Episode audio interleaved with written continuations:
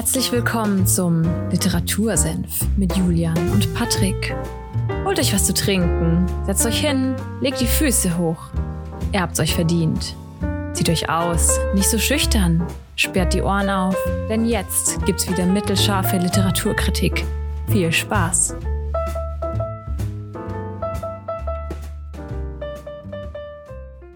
Literatursenf, Folge 96 am 20. März. Und ja, ihr habt es nicht mitbekommen, aber wir hatten zwei Wochen äh, keine Folge mehr aufgenommen, weil wir vorproduziert haben. Deswegen müssen wir uns jetzt kurz einölen. Was? Müssen wir nicht. Wir müssen die Stimmen ölen, wollte ich sagen. Und ja, deswegen holpriges Intro. Hallo nach Fulda. ja, auch von mir ein äh, herzliches Willkommen zu dieser Folge 96. Und der Julian hat es schon gesagt, wir müssen uns jetzt einölen. Da führt jetzt leider kein Weg dran vorbei. Das Problem ist nur, das Öl ist überall ausverkauft. Wahrscheinlich ist es das am 20.03. auch noch. Also wir nehmen ein paar Tage vorher nee. auf. Aber das war die Überleitung des, äh, des Todes, wie man so schön sagen würde. Das ne? ist so dumm, oder? Das, das macht mir Dass das Öl sauer. ausverkauft ist? Ja, dass du einfach einkaufen gehst und alles. Ich habe heute weg. sehr, sehr edles Rapsöl erworben. Das war eine der letzten Flaschen. Ich habe mich. Also ich fühle mich jetzt irgendwie als besserer Mensch, weil ich mehr Geld für dieses Öl gezahlt habe, als ich sonst. Nein, das ist sehr schlecht. nee, aber es ist krass, was eine doch lokale Krise mit der ganzen Welt anstellt und vor allem mit Europa macht und dass diese Krise immer noch besteht nach mittlerweile jetzt müssen es dann knapp vier Wochen sein, ist sehr erschreckend und wir reden heute auch über Krisen. Toll, oder? Kommt gleich Stimmung oh. auf. Schon wieder. Wie, was? Wie lange nehmen wir auf? Eine Minute oder so und schon zwei Überleitungen. zwei Überleitungen. Das, ja, hast gemerkt, ich habe meine Stimme ge geölt vorher. Nein, wir reden heute über ein Buch. Für viele war es das Buch des Jahres, das Buch, das man lesen musste. Barack Obama hat es auf seine Favorite Books of the Year Liste, die er irgendwie immer am Ende des Jahres raushaut. Habe ich auch nur so im Neben mitbekommen und es steht halt einfach ganz groß auf diesem Buch drauf. Darum weiß ich das jetzt auch. Be Beobachtung am Rande. Du hast es geschafft, du hast es geschafft, wenn du so eine Liste jedes Jahr rausbringst mit den, deinem Buch. Genau, dass dann Leute sich denken, das muss ich lesen.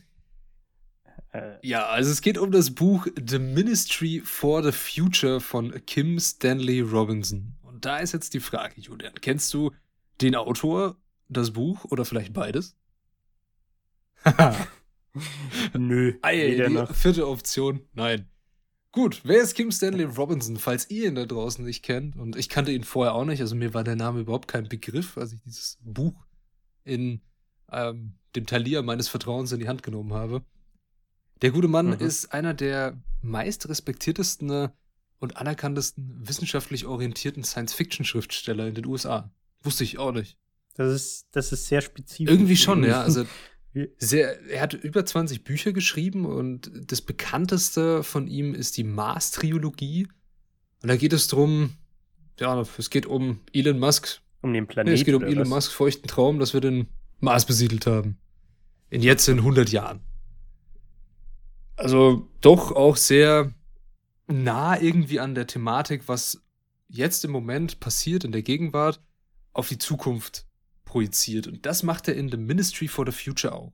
Also es geht um unsere nahe Zukunft. Und zwar eine mhm. Zukunft, die vorstellbar wäre.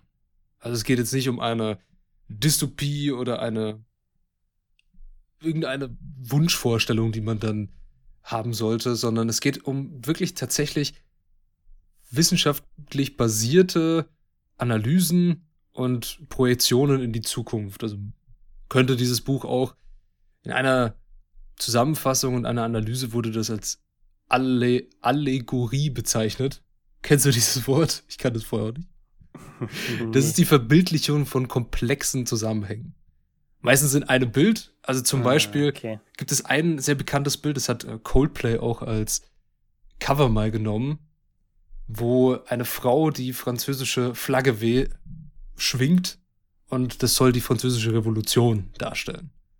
Und in diesem mhm. Bild sind zum Beispiel sehr viele Hinweise und Eigenschaften und Personen dargestellt, die irgendwie alle damit was zu tun haben, aber es ist nur ein Bild. Und so ist es in diesem Buch auch ja. gemeint. Dieses, es gibt ein Buch, es geht nicht weiter, es gibt keine Fortsetzung wahrscheinlich. Und all diese komplexen Zusammenhänge und Vorstellungen und wissenschaftlich basierten Ideen sind in diesem Buch so erklärt, dass es am Ende irgendein Gesamtbild geben soll. War das irgendwie verständlich? Du schaust ein bisschen fragend. Ja. Nee. Ja, nee, was? Ich habe mich, ich hab mich irgendwie nur gefragt, also ich finde es irgendwie von der Grundidee, was Grundidee her ganz mhm. cool.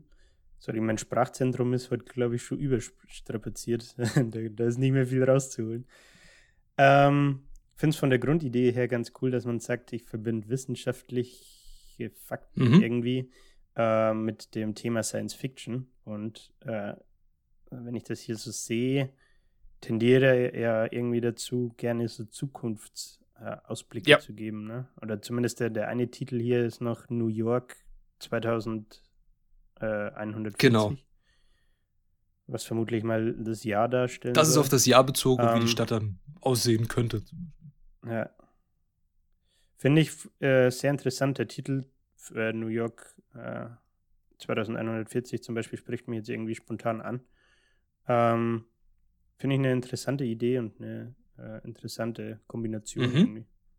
Darum habe ich das Buch ganz ehrlich auch in die Hand genommen und es mir angeschaut und ein bisschen näher betrachtet. Und da ist mir aufgefallen, wie bei jedem amerikanischen Buch, also ich habe das Ganze in Englisch gelesen, darum auch der, der Titel der Folge, auf Deutsch gibt es das auch zu haben, da heißt es einfach ja, das Ministerium für die Zukunft, eins zu eins übersetzt. Mhm. Das Ganze gibt es auch auf Deutsch, da hat es nur irgendwie 200 Seiten mehr, weil die sprachliche Übersetzung im Deutschen ein paar mehr Wörter gebraucht hat als im Englischen. Das Ganze hat an ja. sich schon knapp 400, äh, 580 Seiten, also ist nicht gerade ein ja, schnelles Buch, was man einfach mal schnell lesen kann, sondern es erfordert viel Zeit und Aufmerksamkeit. Aber das ist mir beim mhm. Lesen auch klar geworden, weil eine, eine Kritik an dem Buch ist vielleicht auch, dass es zu viele Informationen dir gibt. Auf einen Schlag und sehr komprimiert. In sehr kurzen Kapiteln, die natürlich dann den Leser animieren sollen, weiterzulesen. Aber es ist manchmal halt echt einfach ja. sehr, sehr viel und sehr komplex und auch sehr spezifisch. Aber dazu kommen wir gleich noch. Was ich eigentlich sagen wollte, ich fand den Titel sehr ansprechend, wie du bei New York 20, äh, 2140 schon gesagt hast. Und die Frage, was ich mir auch gestellt habe, bevor ich das Buch in die Hand nehme, was ist eigentlich The Ministry for the Future? Was soll das eigentlich bedeuten? Und die Frage will mhm. ich beantworten, ohne dass ihr das Buch lesen müsst. Du auch? Du, war, du hast doch eine Frage. Was ich. Nee? nee okay, du wolltest irgendwas sagen. äh. Ja, okay, doch. War doch nicht. Und zwar wollte ich äh, darauf raus, ob dieses ähm, Ministerium für die Zukunft fiktiv ist oder ob es in den USA wirklich so ein Ministerium gibt und er quasi darauf irgendwie aufbaut oder ob er sich fiktiv. das für seine äh, Story mit einem Wort einfach ab, äh, abgerundet. Das ist fiktiv und das Ganze sitzt auch an dem vielleicht besten Ort, den du gleich erraten darfst, wenn ich dir die Beschreibung des Ministries vorlesen. Und, oh, und zwar, wait, The Ministry of the title is a subsidiary body of the United Nations, tasked to advocate for the world's future gen generations, citizens whose rights as defined in the Universal Declaration of Human Rights, are as valid as our own, and further charged with defending all living creatures, present and future, who cannot speak for themselves, by promoting their legal standing and physical protection. Also sehr spezifisch und auch sehr offiziell hört sich diese Beschreibung an. Und mhm. wenn du das jetzt so hörst, oder wenn ihr das so hört, wo würdet ihr euch vorstellen, sitzt dieses Ding? Keine Ahnung. Irgendwie mein erster Gedankengang war halt auf Europa bezogen. Ich weiß nicht, ob es. Europa ist richtig. Jetzt überleg mal. So. ja, dann hätte ich jetzt Brüssel, Brüssel? gesagt. Irgendwie. Ja. Nee, nicht ganz, aber ja, es ist gar nicht so weit weg. Europa ist ja auch dann nicht so groß, aber überleg mal, das ist eine Unterfunktion der Vereinigten Nation oder der Vereinten Nationen und sie sind ja sehr neutral. So, jetzt habe ich dir Stichwort gegeben. Richtig. Das Ministry sitzt in Zürich. Und das ist okay. auch ein Hauptbestandteil der Geschichte. Also die Geschichte ist so aufgebaut, müssen uns doch mal vor Augen führen, dieses Buch ist allen voran ein Roman. Es ist eine Erzählung. Und das hat, hat mhm. der Autor in mehreren Interviews auch gesagt, sein erstes Ziel war, eine gute Geschichte zu schreiben. Und ob er das hat oder nicht, finde ich, kann sich immer noch jeder selber ein Bild drüber machen, wenn er das Buch gelesen hat. Ich finde, die Geschichte ist gut gelungen, aber könnte besser sein. Warum? Kommen wir noch mhm. dazu. Aber die Hauptgeschichte trifft zwei Hauptpersonen. Einmal den John, den könnte man auch John Doe einfach nehmen, nennen. Und die Mary. Und die Mary ist die Vorsitzende dieses Ministries of the Future oder for the Future, sorry, off sagen. Und sie ist die Vorsitzende davon und man begleitet sie auf ihrem Kampf für die zukünftigen Generationen und für eine bessere Welt. Und der John. Spielt es in der Gegenwart oder haben wir irgendwie eine zeitliche Einordnung? Das spielt ungefähr so 30, 40 Jahre in der Zukunft. 60, 70. Okay. Es ist, ist auch nochmal ganz detailliert beschrieben in dem Buch. Das ist das Schöne dran, wenn man wirklich Bock auf faktenbasiert, wissenschaftlich, ist da sehr viel drin, sehr viel Potenzial und auch alles im zeitlichen Kontext her sehr strukturiert geordnet. Wann ist was passiert? Was hatte das für Auswirkungen? Mhm. Und so weiter. Und man begleitet sie eben auf ihrem Kampf und den anderen oder die andere Hauptperson den guten alten John, der unter anderem übrigens Frank heißt, das tut mir leid. Ich habe an John Doe einfach gedacht, weil er, er ist wirklich wie so ein generic Charakter. Ich dachte mir auch John und also Mary, er könnte, es sind irgendwie so richtige default -Namen. Ja, also Frank aber halt auch, finde ich. er ist, ja, äh, wer der Frank ist, er ist ein Mitarbeiter von einer Hilfsorganisation, der in der Eingangsgeschichte die schlimmste Hitzewelle in Indien miterlebt. Am eigenen Leib.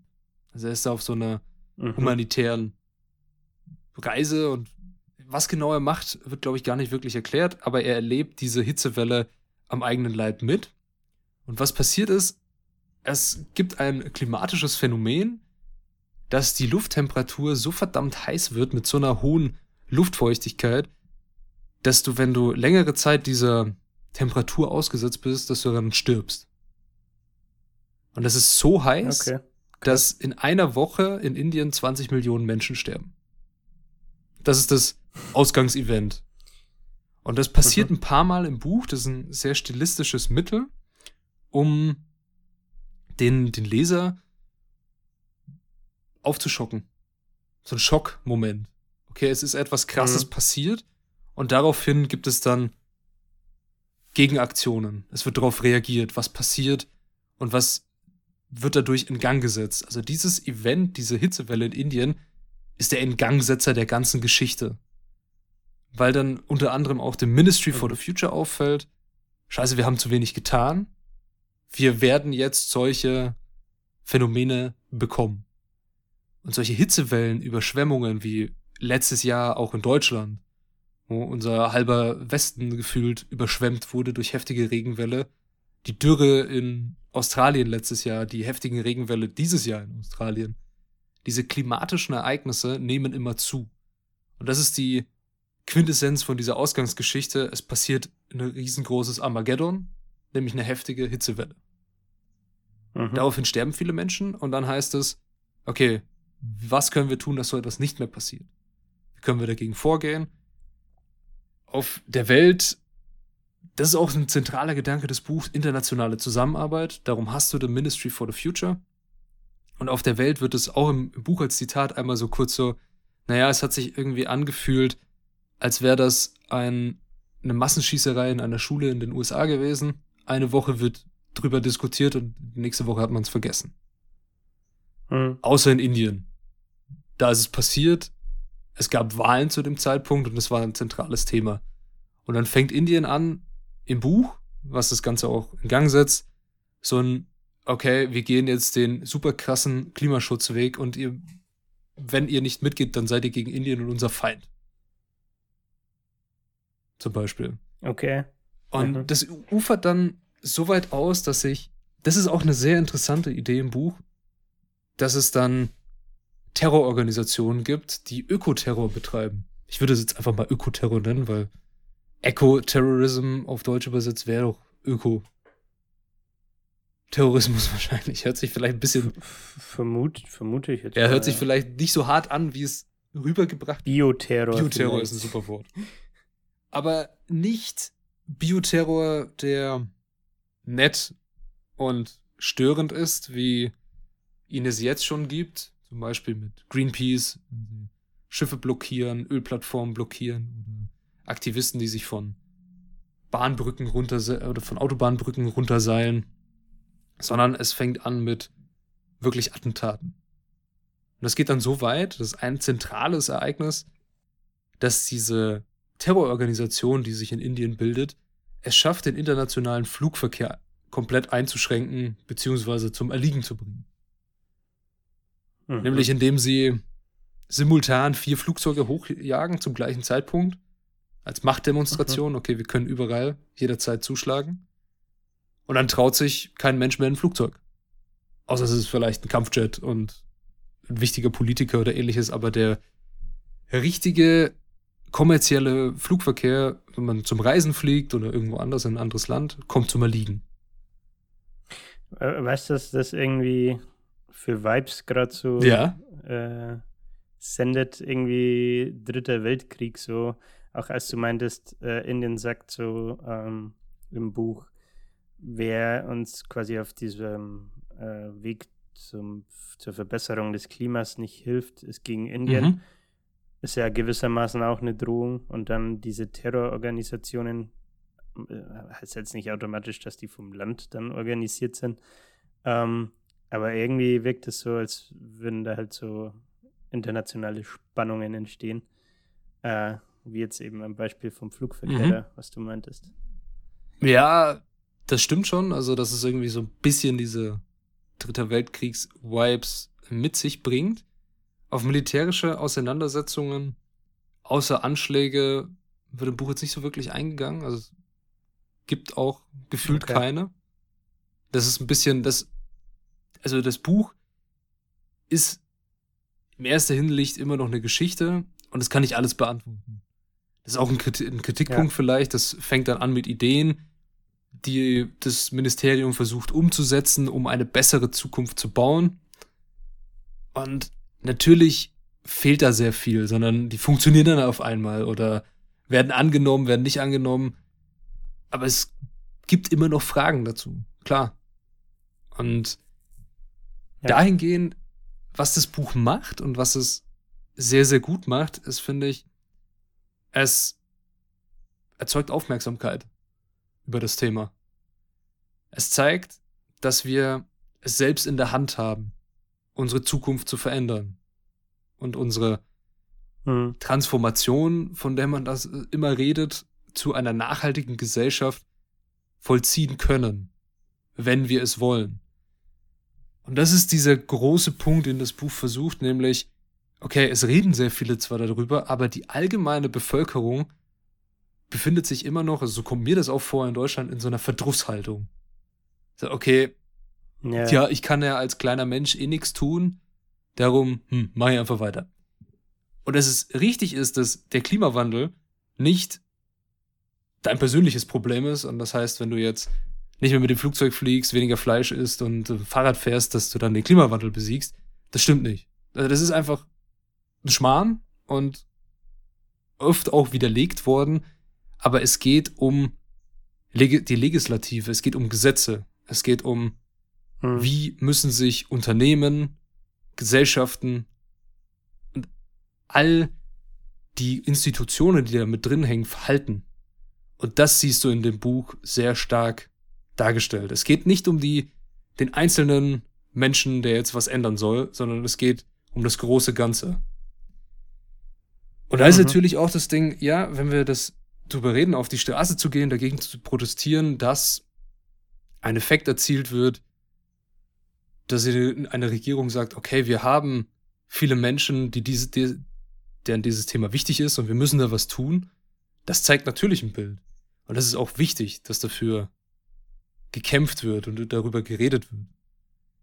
Und ich finde, das macht das Buch sehr gut, dass einem vor Augen geführt wird, scheiße, so eine Hitzewelle ist gar nicht so abwegig. Ja. Ja, und wir waren. Ja, du, du hast das Beispiel ja. ja schon auch selber genannt, ne, mit den Waldbränden Auf jeden Fall. in Australien. Das wird zunehmen. Das ist ja schon nicht mehr so weit Nee, weg, das- ne? Das wird, das wird zunehmen. Also Klimaphänomene und Katastrophen werden zunehmen. Und man kann natürlich sagen, okay, wir, wir passen uns daran an, wir bauen einen höheren Damm oder machen mehr Wasserreserven oder ähnliches, aber es ist immer nur eine Adaption von, okay, was haben Symptombekämpfung. Genau, Symptombekämpfung, Dankeschön, Julian. Symptombekämpfung, aber nicht die Ursachenbekämpfung. Und das müssen wir tun. Ja. Aber jetzt haben wir zu viel rumschwadroniert. Wir waren bei der, bei der Terrorgruppe Ähm, und du wolltest etwas ja, sagen. vielleicht, vielleicht nochmal kurz, um da einzuhaken. Mhm. Du meintest, dass man viel, oder dass das Buch viel drauf eingeht, so Legislative. Ja. Was kann man auf höherem äh, Big Picture Level äh, machen und nicht unbedingt als Individuum, ähm, das, weiß ich nicht, irgendwie äh, die Ernährung umstellt, äh, nicht mehr Auto fährt und Mhm. so weiter. Ähm, hast du dazu zufällig ein Beispiel irgendwie, was, Was meinst du?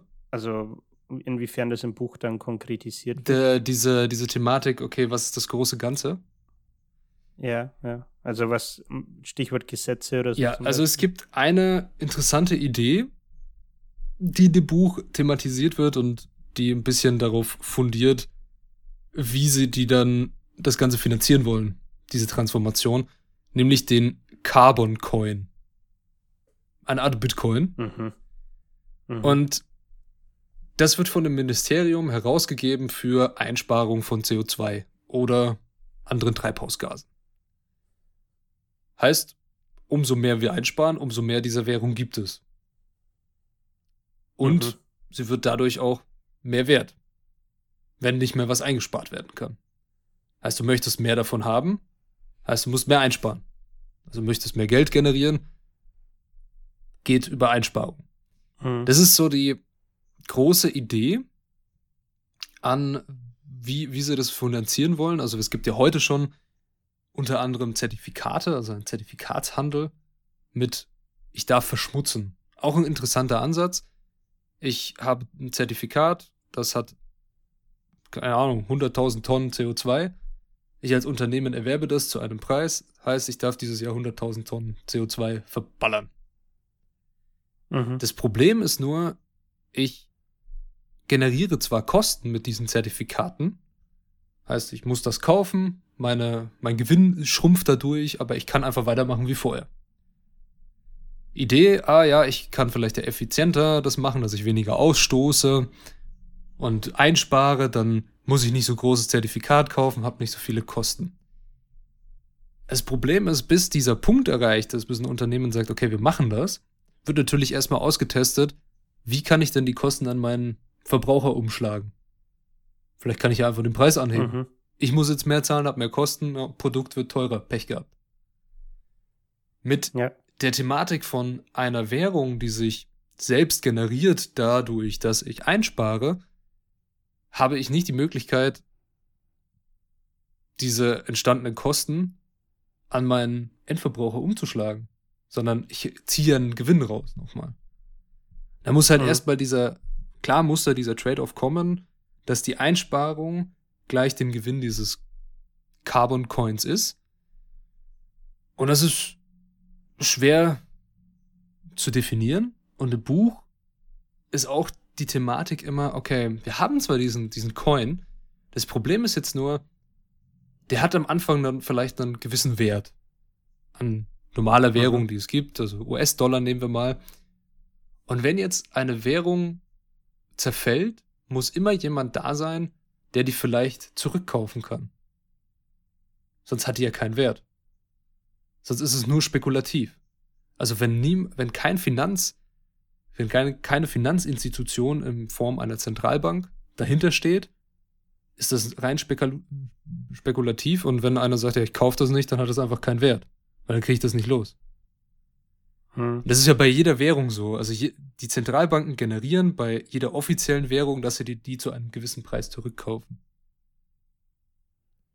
Und Ja. diese Thematik wird im Buch sehr stark thematisiert. Also die Mary fährt dann zu, oder fährt, fliegt, macht Videokonferenzen mit verschiedenen Zentralbanken und versucht die zu überzeugen, dass es eine geile Idee ist. Also sehr Mhm. politisch dann. Es geht in sehr viele Meetings, Mhm, mhm. es gibt verschiedene Banken, die haben da Bedenken dran. Manche finden es cool, manche sagen, ah, alleine machen wir das nicht. Und ah, ja, wieso? Was ist dann der Gewinn dran? Und da ist so eine interessante Thematik aus einer Analyse des Buches hochgekommen, die zu dem Punkt auch mega gut passt, finde ich. Dass es gibt keine wirkliche Lösung für das fundamentale Problem.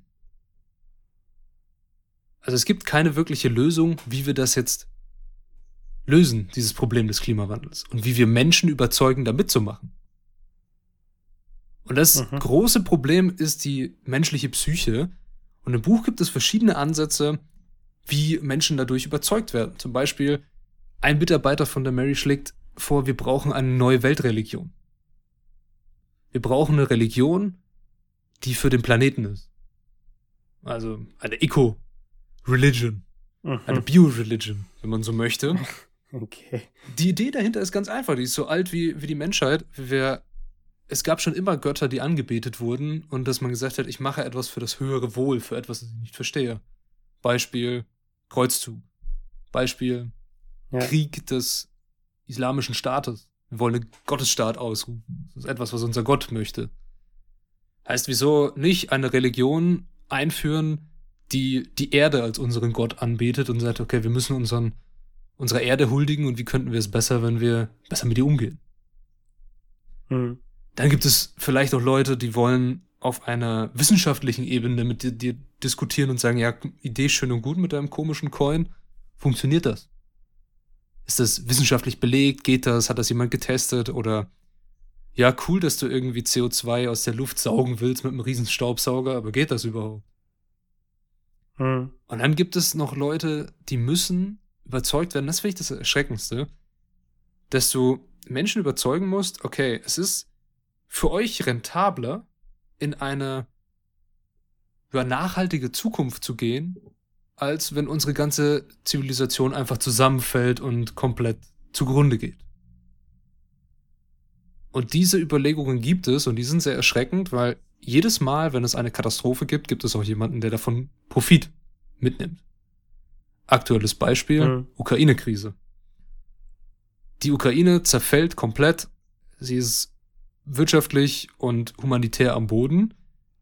Deutschland hingegen sagt, okay, wir geben jetzt 100 Milliarden für die Bundeswehr aus und äh, pumpen in unsere Verteidigung. Rüstungskonzerne auf einmal, geil. Wir haben Gewinn gemacht. Also makabres Beispiel, aber Ja. ist so. Ja. Naja, und dann gibt es natürlich noch Menschen, die sich nur durch Gewalt überzeugen lassen. Und das ist im Buch halt dargestellt mit dieser Terrorgruppe, die dann anfangen, gezielte Attentate vorzunehmen auf Ölbarone oder andere CEOs von großen Firmen, die mit für den Klimawandel verantwortlich sind. Das fand ich eben sehr interessant, um diese eine Idee, die im Buch genannt wird, genauer zu kon konkretisieren, was du gerade meintest. Eine andere Sache, die ist sehr wissenschaftlich, die ist auch nicht so im Ministry for the Future mit drin, sondern das ist auch eine interessante Anekdote zu dem Buch. Es arbeitet mit, in verschiedenen Analysen wurde es als Dos Passos Methode bezeichnet. Kennst du die? Zufällig? Nee, sagt man Also es gibt einen amerikanischen Autor, der heißt John Dos Passos. Er hat verschiedene Romane geschrieben und der hat seine Romane gespickt mit zum Beispiel ein Kapitel war ein Zeitungsartikel oder ein Mitschnitt aus einem Interview, was nicht direkt zur Geschichte gehört hat, sondern einfach nur so. Mhm.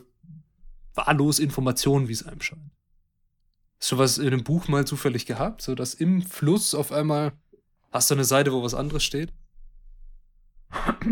Ja, also gerade bei äh, so spontan fällt mir von Matthew McConaughey die äh, Bio ein, äh, wo er ja seine Tagebucheinträge und so random einfach Genau. reinwirft, die einfach aber gar keinen Sinn ergeben.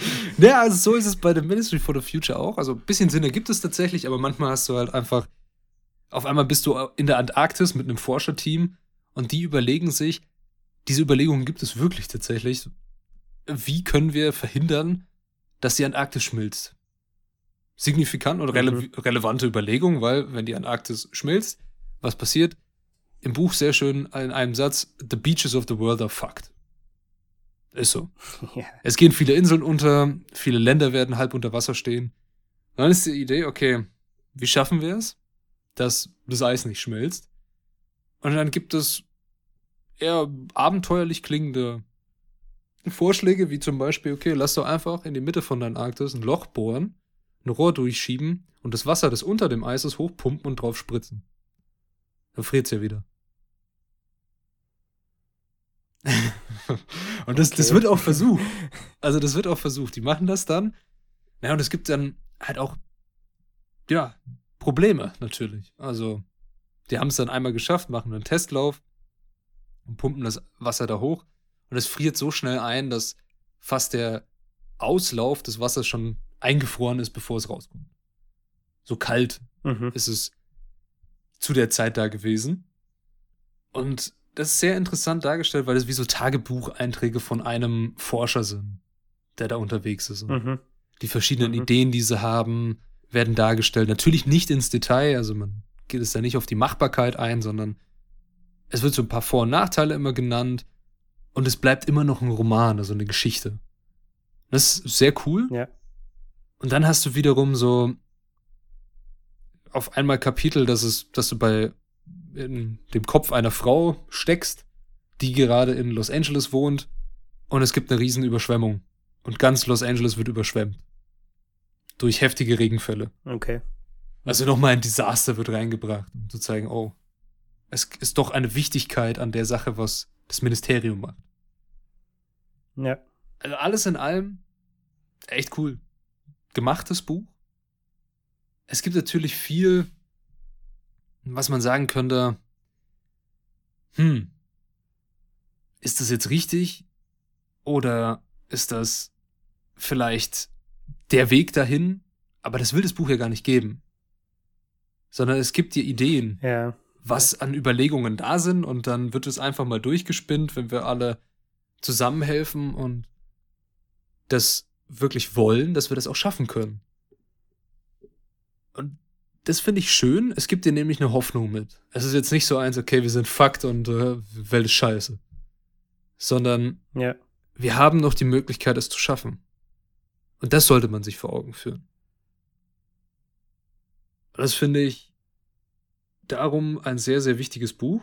Ich würde jetzt nicht sagen, es ist das Buch des Jahres oder wie auch immer, aber vor allem, wenn ihr oder auch wenn, wenn du Interesse an dem Thema Klimaschutz und Klimafiktion in diesem Kontext, dann ist es ein Buch für euch. Dann ist es ein Buch über ein Thema, was sehr relevant ist, über etwas, was ja vielleicht das Relevanteste unserer Generation und der Nachfolgenden ist, weil wir haben noch die Möglichkeit, es zu ändern. Danach hm. Schicht im Schacht. Und das wird hier erschreckenderweise tatsächlich deutlich, weil es ist in naher Zukunft. Das sind vielleicht 20, 30 Jahre. Und in der Zeit muss jetzt was ja, passieren. Ja. Schlusswort. Ja, also ich habe, ich, ich muss auch sagen, ich habe das Gefühl, dass das ein Buch ist oder diese,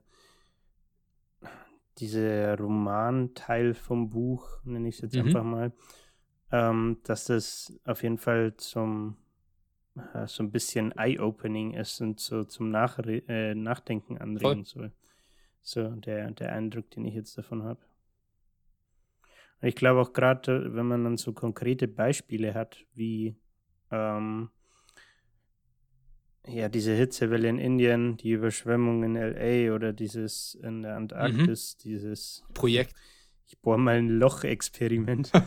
ähm, dass dadurch, dass es konkretisiert wird, dass man dann ähm, vielleicht auch eher realisiert, äh, was der Ernst der Lage irgendwie ist. So.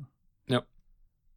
Auf jeden Fall, man sollte den Ernst der Lage realisieren und dafür ist das Buch eine sehr, sehr gute Hilfe. Natürlich, wie immer, es ist nicht frei von Kritik und frei von Makeln. Nicht frei von Makeln. Das auch nicht. Also, wie angekündigt schon, es ist ein bisschen so wie so eine Art Information Dumping. So, du wirst halt zugeschossen mit Infos und mhm. komplexen Thematiken wie internationalen Wirtschaftsgeschehen. Wird dir da auf einmal um die Ohren gehauen und gesagt, ja, wir, wir brauchen jetzt Zentralbanken und alles. Und ja, das ist wichtig und das ist auch richtig und gut, dass er das macht. Also man kann ihm nicht vorwerfen, er hätte seine Hausaufgaben nicht gemacht. Es, ist, es fühlt ja. sich nicht halbherzig an. Das Problem ist nur, dass ich persönlich finde, das Buch ist ein bisschen. Hm. Ich will jetzt nicht sagen elitär, aber ich habe es jetzt gesagt. Es wirkt, es wirkt ein bisschen so elitär, als könnte ich das als Otto Normalverbraucher eigentlich nicht verstehen, wenn ich jetzt nicht anfange, Klimapolitik zu studieren. Und Nachhaltigkeit. Okay. Das, das, stört mich ein bisschen. Ich weiß nicht, wie es im Deutschen ist, im Englischen hat sich so angefühlt. Aber ich finde, obwohl es so gut geschrieben, so gut recherchiert ist, dass es mehr auf die breite Bevölkerung abzielen müsste noch. Hm.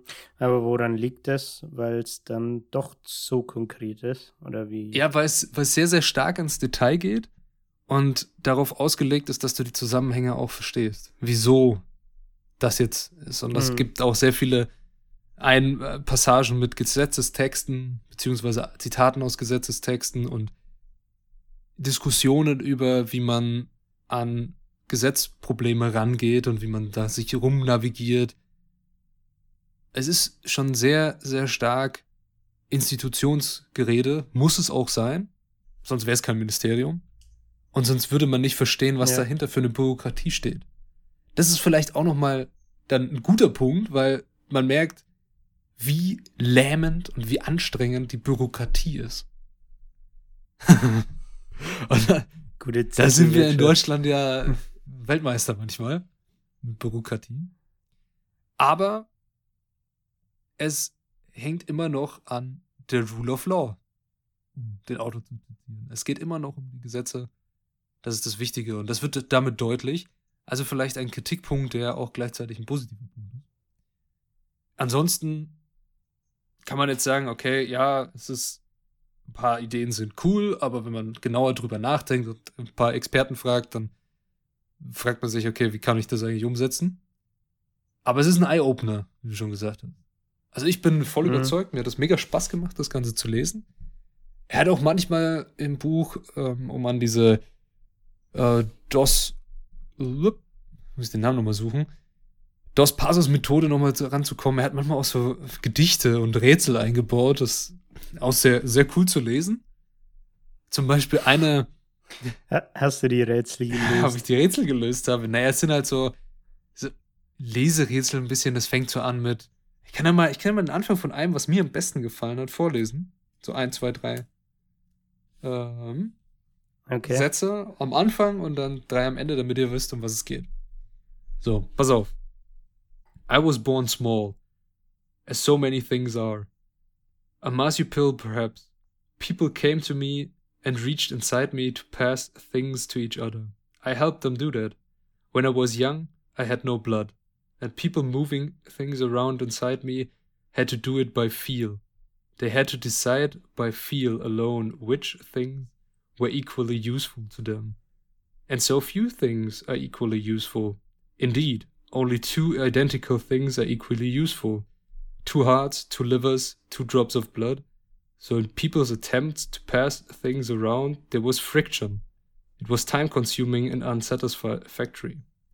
People would sometimes say, all things being equal, but this was never the case, so I was judged to have a difficult and unsatisfactory body.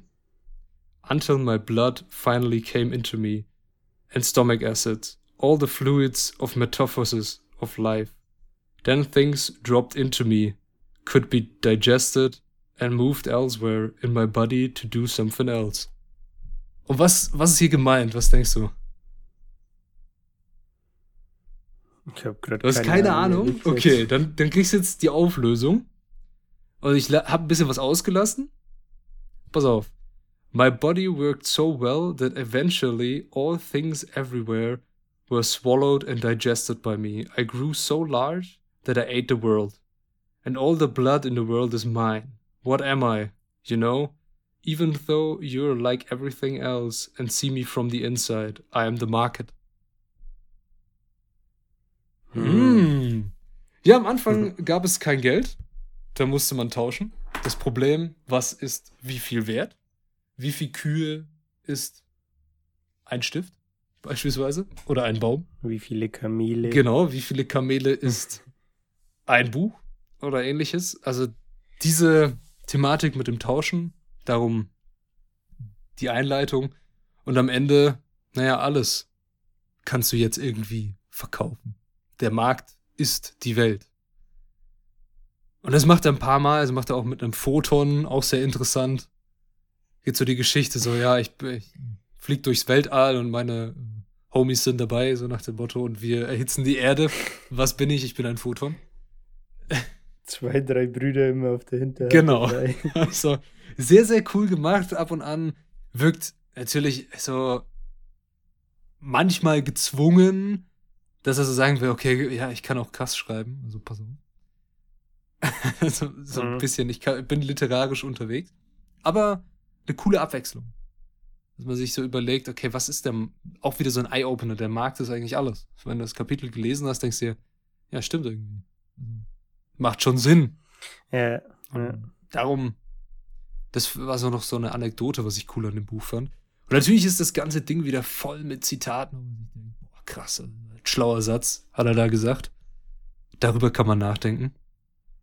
Und ich finde das Buch gut und muss ehrlich sagen, mir hat's gefallen, es zu lesen.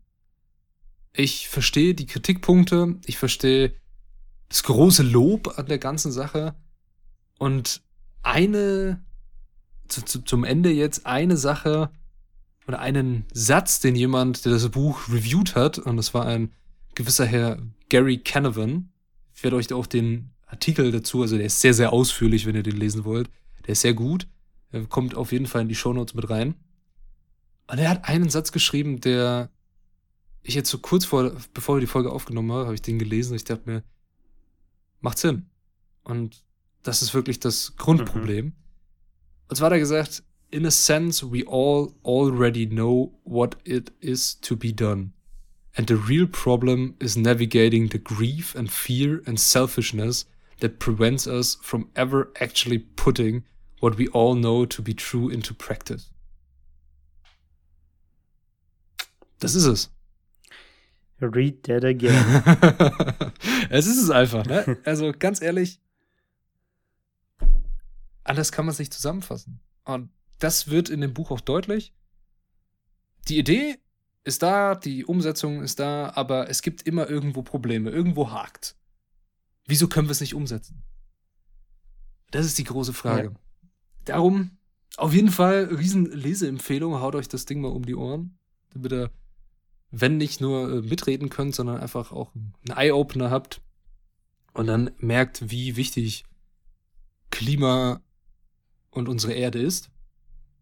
Und die nächsten Jahre werden sehr, sehr wichtig und da ist es auf jeden Fall an jedem, nämlich die richtige Regierung zusammenzusetzen, die sich das auch als wichtigen Punkt nimmt.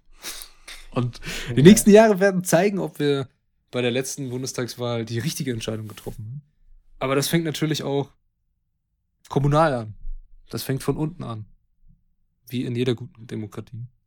Heißt, ja, lest das Buch, macht eure Augen auf, was getan werden. Jawohl, Chef. Von, von mir kriegt das Ganze eine 4,7 von 5. Oh, oh okay. 4,7, weil es soll immer noch ein Roman sein. Und ich finde den Lesefluss manchmal sehr anstrengend. Mhm. Auf Deutsch vielleicht besser, auf Englisch. Klar, es sind viele Fachbegriffe und viel Institutionsgebrabbel und das ist manchmal schwer in einer Nicht-Muttersprache zu lesen.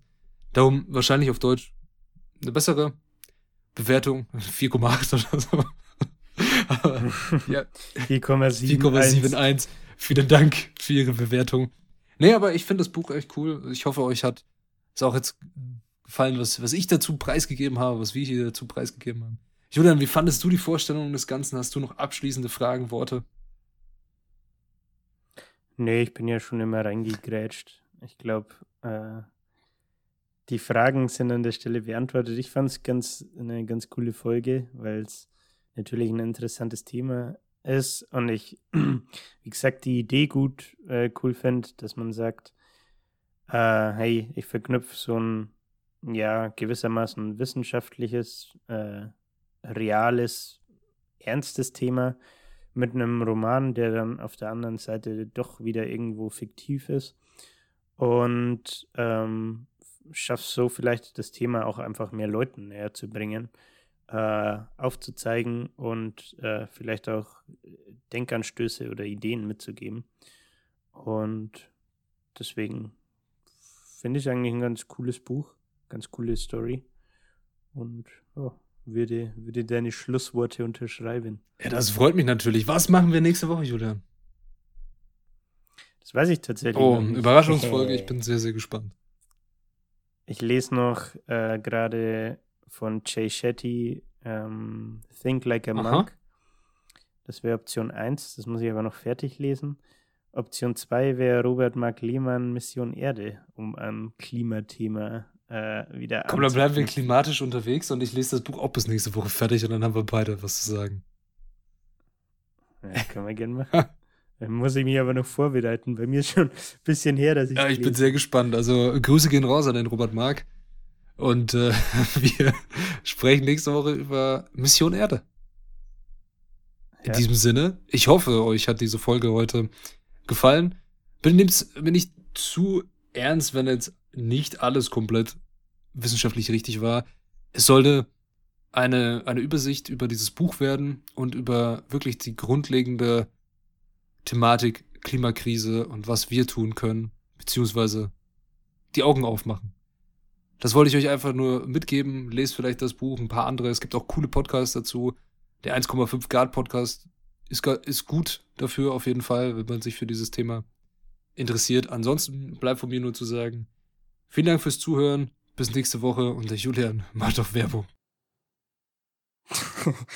der werbende Julian. Äh, ja, ich schließe mich an. Danke fürs Zuhören. Ähm, ihr dürft uns natürlich gerne weiterempfehlen äh, wenn euch der Podcast zusagt. Oder uns eine Bewertung da lassen. Spotify und Apple Podcasts würden wir uns freuen. Ähm, genau, ansonsten, ihr könnt uns auch gerne auf Instagram folgen, at Literatursenf. Und ja, wie gerade schon angesprochen, geht es nächste Woche äh, ums Buch Mission Erde. Bleiben beim Klimathema und sprechen aus meiner Sicht und über ein sehr, sehr interessantes Buch und eine sehr, sehr interessante Persönlichkeit. Äh, deswegen würde es mich freuen, wenn er auch nächste Woche wieder einschaltet. Und bis dahin würde ich jetzt auf Wiedersehen sagen und endlich feiern.